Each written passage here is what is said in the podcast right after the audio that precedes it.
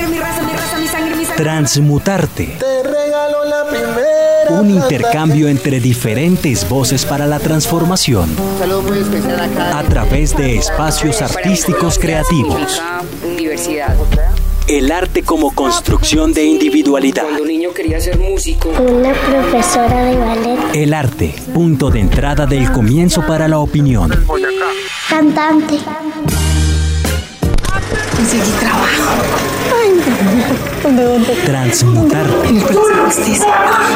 Entender quiénes somos y para dónde vamos a través de las artes. pasaporte de tapas azules.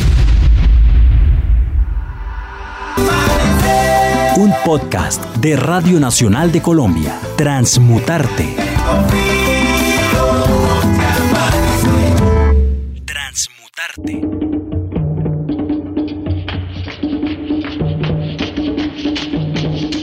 Bienvenidos a este segundo podcast de la serie de la danza del Congo o del Torito con nuestro invitado especial Jaime Andrés Monsalve.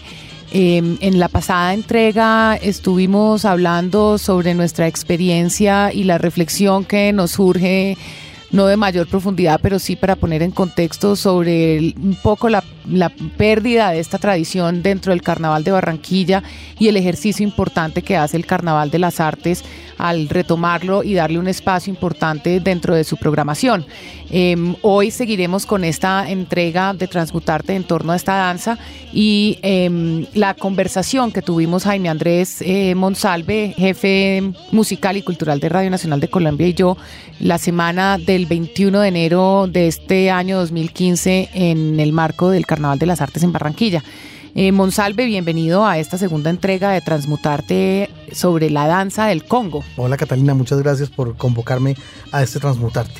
Bueno, ese día que estuvimos con don Alfonso Fontalvo, heredero de la tradición de la danza del Congo, director actual de la danza del Congo y pues representante único, pues porque creo que no hay también más funciones, es como el único que puede realmente hablar y ser la voz de, de- esta tradición. Eh, estuvimos hablando con él también como de su vida y de su cotidianidad. ¿Qué, qué recordamos de eso, Monsalve? Bueno, eh, básicamente nos contaba don Alfonso Fontalvo que su día a día, antes y después de carnaval, incluso hasta después del último minuto del cierre de cualquier carnaval, es estar pensando en el siguiente carnaval. Eh, es un hombre que está dedicado junto con sus más llegados, más allegados familiares, sobrinos, sobrinas, etcétera, a estar eh, reparando y cosiendo los vestidos del carnaval que, que se avecina.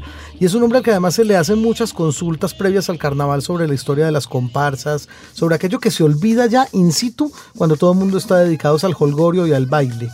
Eh, como tal, cuando fuimos a su casa en el barrio San Roque, me asombró mucho su gran colección fotográfica, toda esta egoteca, si se quiere, que es como un eh, centro de memoria de todo lo que ha ocurrido con la danza del torito desde su fundación hace más de 130 años. Y, hubo fotos, por ejemplo, que lo mostraban el año pasado en la Plaza Mayor de Madrid, a él y a los participantes de la danza del torito. Con lo cual eh, eh, ha sido un hombre que sigue siendo muy convocado como una especie de memoria viva de la tradición carnestoléndica, gracias a lo que él ha heredado de su padre, de su tío, de su abuelo, etcétera. Yo le pregunté a él y por supuesto porque es que Transmutarte trata de, de, de tocar ese tema de manera permanente y es cuál era su, su posición sobre la paz. Y él, y él nos contestó diciendo que claro que era absolutamente necesaria y que él, como nosotros aquí en la radio pública, en Radio Nacional, creía que eventos como los carnavales o como la danza del Congo ayudaban a liberarse de las agresiones y ayudaban a vivir en un ambiente en paz y que ayudaban a que la gente estuviera contenta y que él por supuesto creía que esto aportaba la paz. Y también nos habló de la guerra de los mil días, que, es. que- ¿qué era lo que nos decía sobre eso? Sí, pues básicamente él nos contaba que su abuelo había participado de la Guerra de los Mil Días, el fundador de la danza del torito, y nos mostró además un sable. ¿Recuerda usted, Catalina? Un sable que tenía debajo de- del colchón que perteneció justamente a su abuelo con el cual combatió en esa guerra y cómo este sable que en algún momento se convirtió como en la punta de lanza de la misma danza, después terminó convirtiéndose en un bastón de mando, en una suerte de cetro. Pero todo ello también para recordarnos que la guerra de los mil días gracias al arte del birlibirloque, terminó convertida en la batalla de flores en el carnaval de Barranquilla. Es decir, si alguna vez hubo una guerra de sangre, ahora tenía que haber una batalla de flores, fue Sí, lo que nos manifestó. sí, sí. Con lo cual se entiende el origen pues de esa tradición, una de tantas que ocurren en los cuatro días de carnaval. Monsalve, en el podcast no podemos y no tenemos la oportunidad ni lo tenemos en la radio, pero yo sé que su habilidad en radiodifusión nos va a ayudar. ¿Cómo es la danza del Congo? Bueno, básicamente eh, ellos bailan al compás de los tambores. Había un tambor alegre como presidiendo toda la suerte de mm, altar que tiene el señor Fontalvo allá en su casa. Y es una danza eh, donde se van acompañando los cantantes con décimas, décimas que van siendo acompañadas por el toque de la gaita y del sonido del tambor alegre. En realidad, baile, baile es más bien un caminado. si Sí, usted los como ve, un- como está caminando y girando, sí. Ok. Como si fueran una culebrita todos ellos y alrededor de ellos los animalitos. Sobre todo es mucho más eh, característico el, el tema del vestuario más Sí. que de la danza misma. El Congo. eh, heredero, por supuesto, de una tradición africana, es ese personaje que ustedes ven en carnaval que tiene un sombrero enorme, que tiene un sombrerote lleno de flores de colores, gafas oscuras eh, y lo que a mí siempre me ha parecido muy curioso, corbata. Se ponen corbata, lo mismo que las marimondas, y yo no entiendo por qué corbata en, en ese contexto. Pero Ahora, ese es un corbata- comentario por lo que tú no usas corbata y no te gustan las corbatas. Debe ser por eso, seguramente. A ellos en les todo encanta, caso es un seguro. colorido, digamos, hay como, hay como una extravagancia, exuberancia, casi que un poco hostigante de las, las gafas oscuras, la corbata, una cantidad de elementos que visualmente es absolutamente fascinante. Entonces, esto y otros temas más en esta segunda entrega de nuestro podcast Transmutarte en torno a la danza del Congo.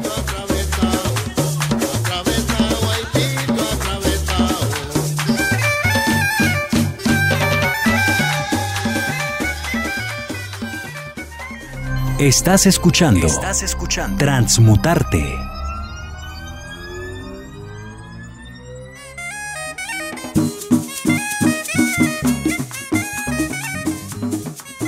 Cuénteme cómo es un día suyo, usted se levanta, qué horas y qué hace. No, yo ahora me estoy levantando a las 5 de la mañana. Ajá. Ya a las 7 de la mañana tenía bastante trabajo adelantado porque me toca salir. Y cada vez que regreso enseguida mi espacio lo cojo haciendo algo porque todo esto tiene que salir para carnaval. No, aquí trabajo, aquí trabajo con las hijas. Esta se encarga de, bordados y, la que murió, y la que murió en, y la que murió en, noviembre, que ella también trabajaba, ella hacía todos estos trabajos estos bordados los hacía la difunta. Y la otra que salió por ahí hace unos mandaditos, ella también elab- elabora flores y, hace collares también.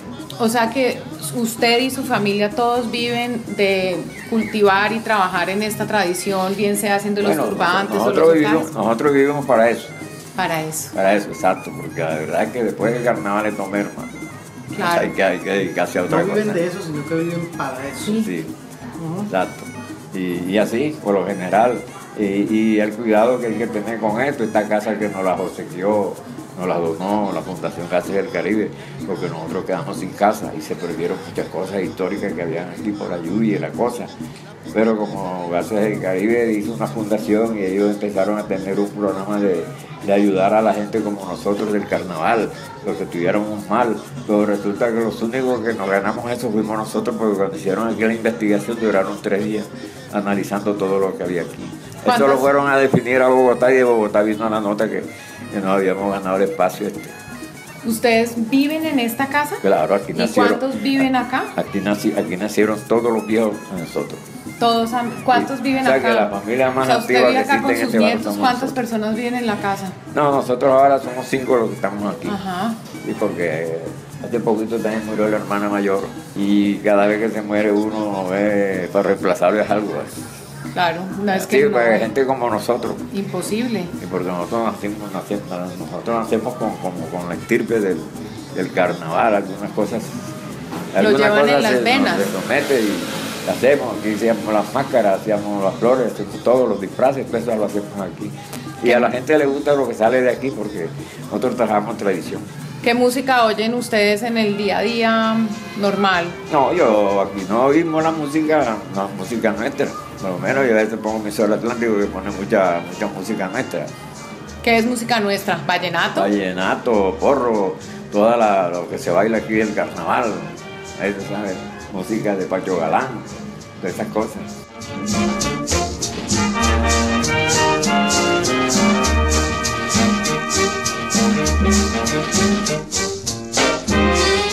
Estás escuchando Transmutarte. Le voy a hacer una pregunta. Usted, en medio de este, de este trabajo que hacen, usted está enterado de lo que está pasando y oye hablar sobre la paz y los cambios que va a haber. ¿Usted qué, cuál es su opinión sobre eso? No, yo lo que quisiera, pues, por lo menos, yo oigo todo lo que se dice, pero a veces oigo y en el pensamiento yo diría, pues, esa gente lo que necesita es pasarse un día de carnaval aquí. o sea, usted está convencido que tal vez a través de, de, una, de un trabajo alrededor de la cultura popular se puede ayudar. Claro que sí, porque imagínese usted que Barranquilla es un, es un templo que en carnaval reúne más de 4 millones de personas y aquí no pasa nada. Antes por lo contrario, la gente viene aquí hasta el domingo siguiente después del carnaval, cuando se empiezan a irse, se vienen aquí para comprar objetos que ya lo hemos utilizado. Porque a veces la gente que, entiende todas estas cosas, le gusta es lo que ya uno usó. O sea, yo decir, ve, esto lo traje del carnaval de Barranquilla. No que me lo hicieron, sino que lo compré, una que lo llevaba puesto. Uno que lo usó. Eso es lo que le gustan los españoles, le gusta a la gente de afuera. Llevar artículos que ya hayan sido utilizados de uno.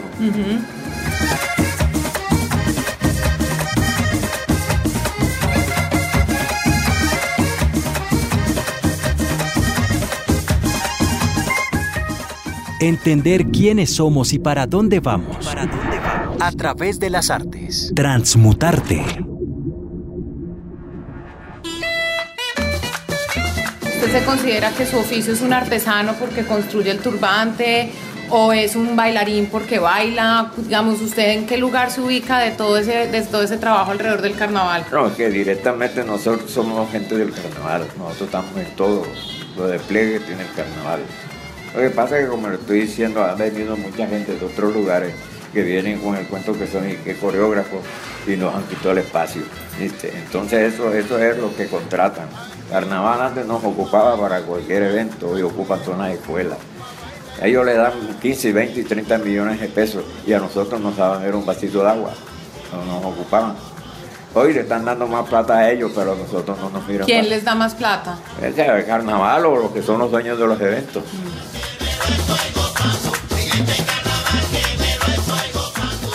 Carnaval antes eran de tres días, era domingo, lunes y martes. Pero cuando se acabó la guerra de, los mil días, que dijeron que esa era una batalla de sangre y fuego, entonces aquí digo el general Heriberto Bengochea, vamos a hacer nosotros una batalla, pero que sea de flores. A ver, qué bonito. Que fue la batalla de flores que, hoy en día se maneja y, y, y el consejo, como, como pegó, entonces el consejo municipal declaró el día cívico y se lo agregaron al carnaval. Y llegó el carnaval de ese año a ser cuatro días. Sábado, domingo, lunes y martes. Y martes. Orlando Molina y el mono Guzmán.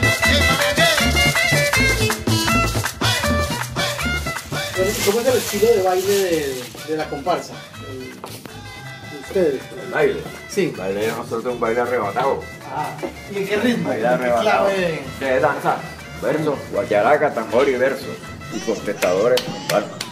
El famoso tema este del torito. Sí, exacto. De... Y, el tam y, el tambor da dos tomadas. Si el toro fuera de azúcar y la nachito de canela. Ah. Se lo pusieron y que como himno del carnaval. Ah, sí, claro. Pero, pero esa era una, una poesía de un español. El torito. Digo, sí, ese se llama el que olvidé.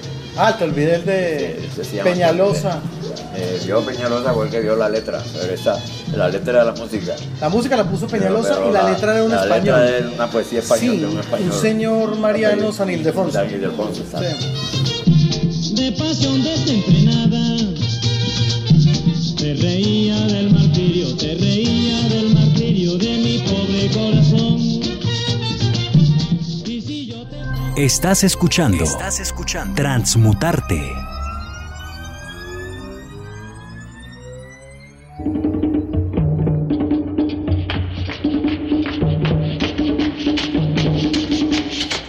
¿Cómo hacen las, las máscaras? ¿Son en qué? Aquí se hacen en madera. O sea, ¿pero tallan la madera? Se talla la madera. ¿Y, qué madera es? Los cachos son, aquí se hacen con, con el roble blanco. Y el cacho es cacho, ¿no? El cacho de la res. Porque el carnaval es de bulla. ¿Y qué es la bulla? La bulla es el alboroto. La bulla es alboroto. ¿Y qué hay que hacer para ser parte de? Bueno, la gana. ¿Cómo se gana eso? La gana. Ah, las ganas de uno. Claro. El que quiera venir aquí a hacer Sabe parte que el del... carnaval es hacerlo. Ah, bueno. Y entonces ustedes tienen también sus propios músicos. Sí, claro. Y la música de nosotros, si hay dos millones mucho. Ajá. Todos son muchachos jóvenes. Ya. El tambor lo que tiene son 28 años, el tamborero. El guacharaquero tiene son 18, 19.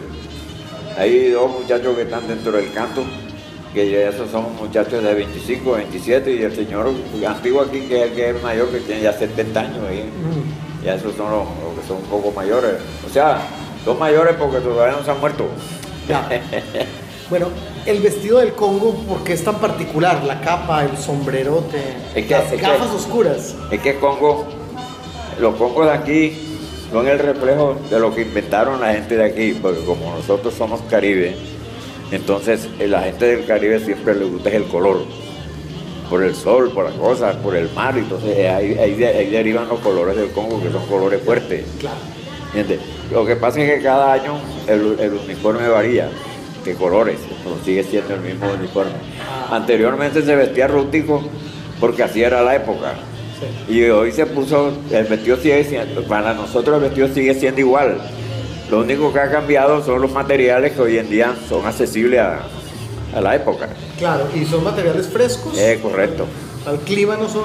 Sí, anteriormente se utilizaba el lino, la ropa que la gente misma usaba, la gente vestía mucho de blanco, de crema, de kaki, y cuando el pantalón y la ropa cogían un vestido de eso, lo teñían y le ponían los adornos y ese ya era un congo. Hoy en día no, hoy en día la gente busca ahora las telas que brillan, las telas que no sé qué, porque hoy es el brillo. Claro. ¿Y por qué gafas oscuras? Las gafas ocurren por el sol. Ah, ya. vamos Y, y- y a veces en carnaval, porque en carnaval casi la mayoría de los disfraces siempre esconden el rostro. Ah, claro, también. También es eso. Entonces eso es una, obliga- una cosa, en el Congo siempre es la obligación, o sea, de que la gafa en el Congo es un adorno. grito Salomón, tan caliente esta tajera, pega un grito Salomón, tan caliente esta tajera, el toro para de azúcar, los cachitos de panela. Bueno, esto fue la segunda entrega de nuestras tres entregas que haremos en torno a la danza del Congo en este podcast Transmutarte. Eh, espero que lo hayan disfrutado y que estén pendientes de nuestra tercera entrega la próxima semana. Soy Catalina Ceballos, esto es Transmutarte.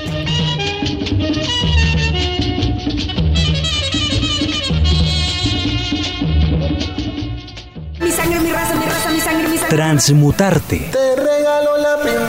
Un intercambio entre diferentes voces para la transformación Saludo muy especial acá. a través de espacios artísticos creativos. El arte como construcción de individualidad. Cuando niño quería ser músico. Una profesora de ballet. El arte, punto de entrada del comienzo para la opinión. Cantante. Conseguí trabajo. Transmutarte. Entender quiénes somos y para dónde vamos a través de las artes. pasaportes de tapas azules. Un podcast de Radio Nacional de Colombia. Transmutarte.